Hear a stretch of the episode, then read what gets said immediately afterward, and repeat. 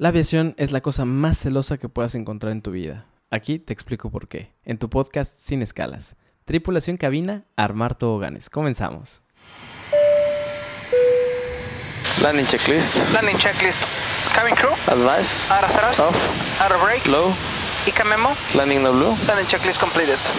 Gracias.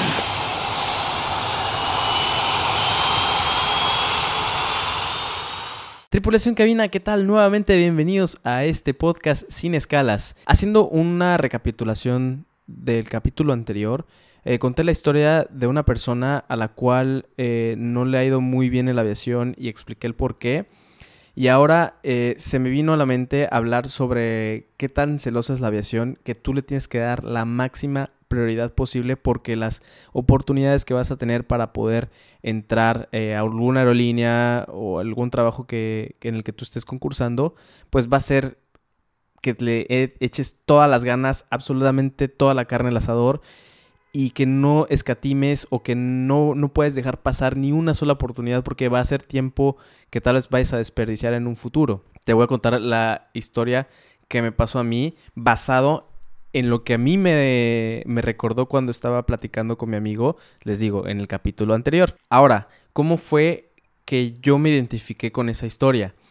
Resulta que yo me acuerdo perfectamente que estaba a punto de entrar a primera aerolínea, mandé los exámenes y justamente de la nada, o sea, nunca... Me acuerdo que de la segunda o tercera semana que mandé los documentos, me hablaron y me hablaron un sábado, me mandaron un correo un sábado para presentarme yo el lunes a hacer los exámenes. Entonces ahí fue como que dije, ah, caray. Y a ver, y a ver, y puede ser que ustedes digan, ok, sábado, lunes, pues tienes tiempo, no pasa nada. Pero da la casualidad que ese fin de semana estaba en unos 15 años en Los Mochis. Y yo me estaba pasando de pelos. eh, saludos a todas las personas de Los Mochis. Es un pueblazo increíble. La comida está deliciosa. Saben cómo divertirse. Pero ahí está lo, triste, que yo tenía contemplado estar todo ese fin de semana y hasta la siguiente semana regresarme. Era unas vacaciones un poquito largas. Y de repente me mandan mensaje y dije, hijo de su madre, o sea, ¿qué, qué hago? Y bien pude haber hecho, decir, nada, pues a la siguiente, o sea, porque aparte yo todavía me acuerdo que mandé correo en, eh, después de que ellos me, me que me hablaron, yo dije, oye, eh, puede ser el martes y jamás me respondieron. Y dije, no, ¿sabes qué? Ah, lo hablé con un, eh, hablé antes con un amigo y le dije, oye, pasó estas ci- circunstancias. Y me dice, Eric, es única oportunidad. Tienes que ir a como dé lugar. Y yo dije, sí, sí, tienes toda la razón. O sea, ¿por qué estoy yo todavía dándome las, las de fresa y diciéndole que no, pues a ver si se puede de casualidad el martes? El chiste era de que ya me estaban hablando para hacer mis primeros exámenes dentro de una aerolínea. Bueno, no era la primera aerolínea que había concursado, pero era la primera oportunidad dentro de esa aerolínea. Entonces dije, ay, ¿qué hago? ¿Qué hago? ¿Qué hago? ¿Qué hago? Y en ese entonces, pues no era, no había tanta tecnología, pues tuve que agarrar el teléfono, hablar y buscar a ver qué vuelos había disponibles el siguiente día en la, en la tarde. Y da la casualidad que tuve que hacer una conexión, creo que me acuerdo que era de Guadalajara y esperarme ahí como cuatro horas, algo así. Era el único vuelo que había disponible después de Guadalajara México. Llegando a las 12, una de la mañana y el siguiente día a las 8 de la mañana, repórtate en el en, la compañía donde iba a, concursar. Afortunadamente, pues yo ya estaba, yo ya había estudiado. También es alguna cosa importante, o sea, tienes que estar muy constante en el estudio para que no, cuando te agarren, el día que te agarren, el día que digas, órale, pues yo voy. Por ejemplo, hace no mucho volé con un primer oficial que me encantó la, la manera en que me respondió. Eh, estábamos volando y de repente eran tres vuelos. Ah, él se había volado uno, yo había volado el otro y de repente le digo, oye, el último vuelo que... ¿Qué quieres hacer? ¿Quieres volarlo? ¿Quieres este? ¿Qué quieres hacer? Y me dice, yo siempre voy a estar listo para el momento en que usted me diga que puedo volar. Y dije, no manches, esta es la actitud. O sea, estar siempre listos y nunca decir que no a las oportunidades. O sea, eso me fascinó de, de él. Bueno, regresando al- a la historia. Entonces, fue que moví, o sea, ahorita lo estoy diciendo muy rápido, pero me acuerdo que en ese entonces sí fue un poco complicado el, el buscar este, el, el, boleto de avión. Te digo, no había tecnología, la tecnología que hay ahorita que nada más abres Google y buscas por vuelos y te va a aparecer un sinfín de vuelos, ¿no?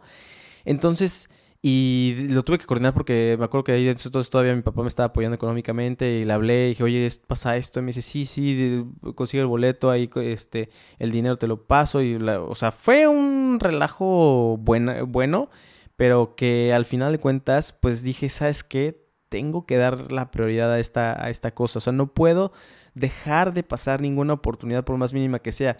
Y te puedo dar un ejemplo así muy sencillo como, como este pero a veces que de verdad la complacencia, eh, el, decir no, no pasa nada después es súper común. Entonces también rodearte de buenos amigos, por ejemplo, este amigo, tú sabes perfectamente cuáles amigos son los que dices, ok, estos güeyes les gira la ardilla, le tengo que preguntar, aunque me duela, le tengo que preguntar a él. Y no le vas a preguntar a tu amigo el desmadroso, porque él se va a decir, nada, no pasa nada, güey, quédate en los mochis. Porque obviamente también la presión, eh, estando en los mochis de todas las personas con las que estaba con, eh, allá, dije, no, quédate, no pasa nada, después va a haber. Y pues nos estamos pasando súper bien, pero era, era es cuestión de sacrificar, mijos. O sea, quieres éxito, tienes que sacrificarlo y de muchas maneras y va a ser todo, absolutamente todo el tiempo. No vas a, no va a haber, no va a haber algún momento en que si quieres crecer no haber algún momento que dejes de sacrificar para poder seguir eh, escalando ah, hacia, tu objetivo. Por eso, eh, un, amigo, de hecho, el que me dijo que, que entrara a, concursar a esa aerolínea y que hiciera todo lo posible, él tiene un dicho muy cierto y dice, la aviación se lo, dice, se lo decía, en ese entonces le decía a su novia. Primero en mi vida es la aviación.